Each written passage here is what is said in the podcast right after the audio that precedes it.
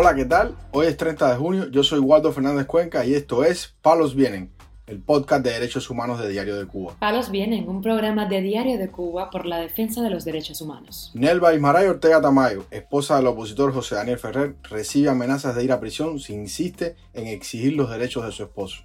Varios activistas se suman a la huelga de hambre de Guillermo Fariñas, acción que recibe el apoyo de personalidades de la comunidad internacional. Fiscalía Militar de Guantánamo toma declaraciones a presos y familiares con motivo de la protesta en Caimanera. Lo más relevante del día relacionado con los derechos humanos en Palos Vientos.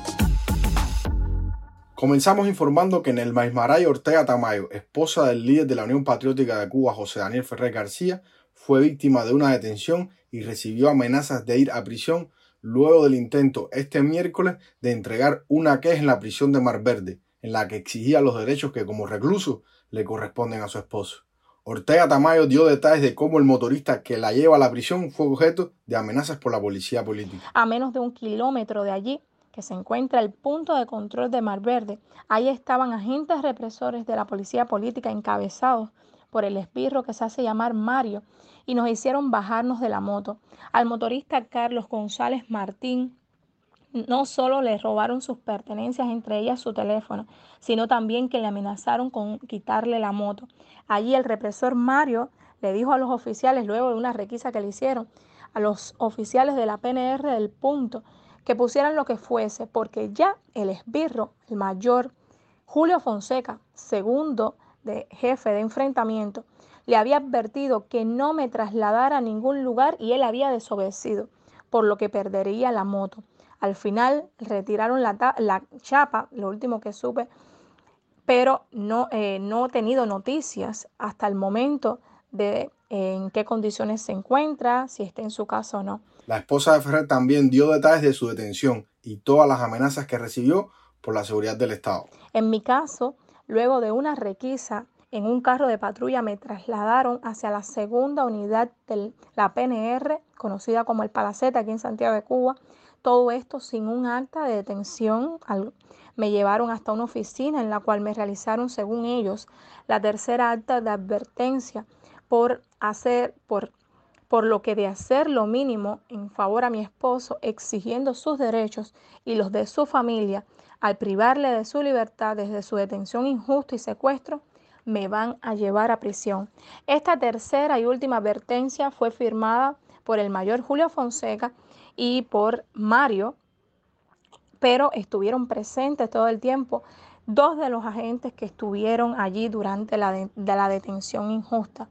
Estos firmaron un documento al cual yo no firmé porque no he cometido ningún delito por los falsos delitos de desacato, desobediencia y difamación de las instituciones, simplemente por estar haciendo uso de mi derecho como familiar a quejarme ante la dirección de la prisión. Ortega Tamayo recibió amenazas hasta de perder la custodia de su hijo y la casa. El Fonseca, ese esbirro Fonseca, no dejó de repetir bajo amenaza que estoy a punto de y un paso de ir a prisión, de perder mi hijo pues si mamá y su papá con una larga condena, pues tienen contemplados el tiempo que les quede, le queda, más los 17 años de la primavera negra, perderíamos al niño, que en días seré desalojada de mi casa donde vivimos actualmente, porque van a ser la farmacia cuando no hay medicamentos en las existentes.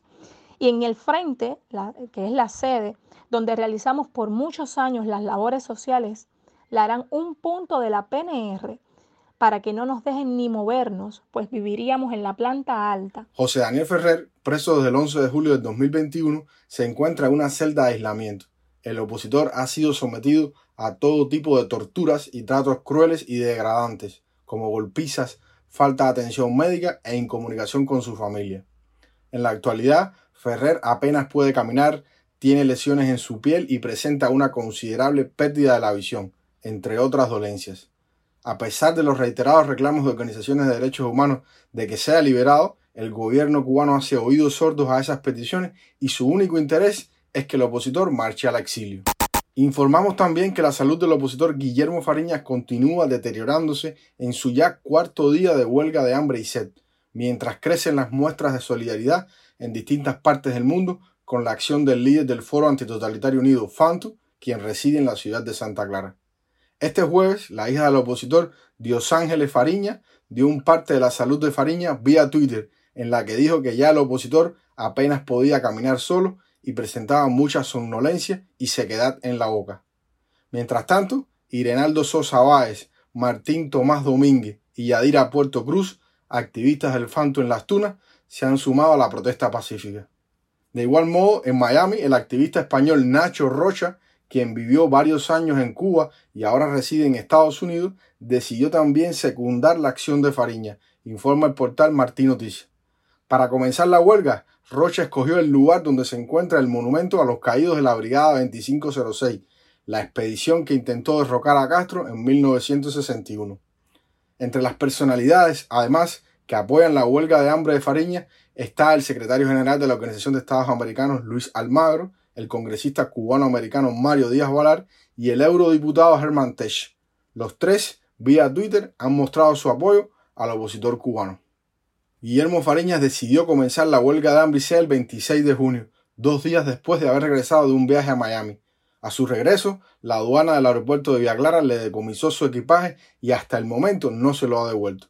El opositor también manifestó que hacía la huelga para exigir la libertad de todos los presos políticos.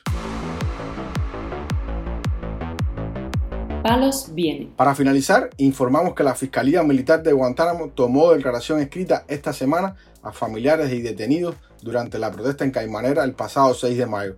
Estas personas denunciaron haber sido golpeados por miembros de la Brigada Especial de Boinas Negras del Ministerio del Interior, informa el portal Martín Noticias.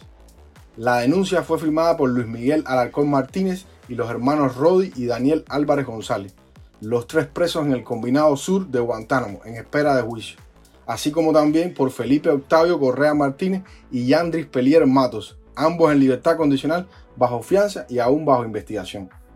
También hay declaraciones del personal médico que los atendió en el Hospital Provincial Agostino Neto, donde fueron llevados por el instructor penal luego de la violenta detención. Está el testimonio de Victoria Martínez Valdivia, madre de dos de los prisioneros, quien explicó que allí en fiscalía fue recibida por el primer teniente Durán. Nosotros tuvimos que ir, mi hijo, Felipe Octavio, el joven Yandel. Fuimos a Fiscalía a firmar los documentos de la denuncia de los golpes que se le dieron a los muchachos. Donde ahí me explicaron que ya habían ido a la prisión para que los otros que estaban allí lo firmaran. El documento que firmamos es la declaración que le tomaron a los muchachos cuando los detuvieron, la declaración que ellos hicieron acerca de todos los golpes que tenían, incluyendo la explicación que dan los médicos del Hospital General, que fueron los que lo recibieron en esas condiciones. La madre Luis Miguel y Felipe Octavio rememora cómo ocurrieron los hechos en la noche del 6 de mayo tras la protesta. En horario ya de la noche, estaba lloviendo cuando la gente del gobierno llegaron adelante para hablar con los muchachos y atrás llegaron los boininegros corriendo con el que iba dirigiendo la brigada. Era un camión cargado de boininegros y sin malla y sin máscara empezaron a dar golpes. Golpes que hasta, bueno, ahí están los videos claramente donde se ven cuando se le están dando golpes a los muchachos, incluyéndome a mí, cuando veo que le están dando a mi hijo, que trato de meterme, que también fui golpeada, menos Freddy, todos fueron golpeados incluyéndome a mí y a mi hija. Ellos tenían orden de detención, pero no de dar golpe. En declaraciones recientes, Martínez Valdivia, madre de Luis Miguel Alarcón Martínez, expresó que su hijo tiene varios problemas en su boca a raíz de los golpes que le dieron. A él le partieron el diente y le desprendieron otro de raíz y está con acceso ahora y con muchos dolores. Tiene muchas dificultades para comer y no le han dado ninguna atención médica, expresó esta mujer. Cientos de personas salieron a las calles en el poblado de Caimanera el 6 de mayo pasado para demandar libertad y mejores condiciones de vida. En medio del reclamo, las autoridades interrumpieron el servicio de Internet en casi todo el país, mientras que los familiares de los implicados denunciaron que estos fueron golpeados por las tropas especiales del Ministerio del Interior. Palos Vienen, un programa de Diario de Cuba por la defensa de los derechos humanos. Estas han sido las noticias de hoy en Palos Vienen el podcast de derechos humanos de Diario de Cuba. Pueden escucharnos en DDC Radio, Spotify, Google Podcast, Apple Podcast, Telegram y SoundCloud. Yo soy Waldo Fernández Cuenca, que tengan un buen fin de semana y la próxima semana regresamos con más noticias.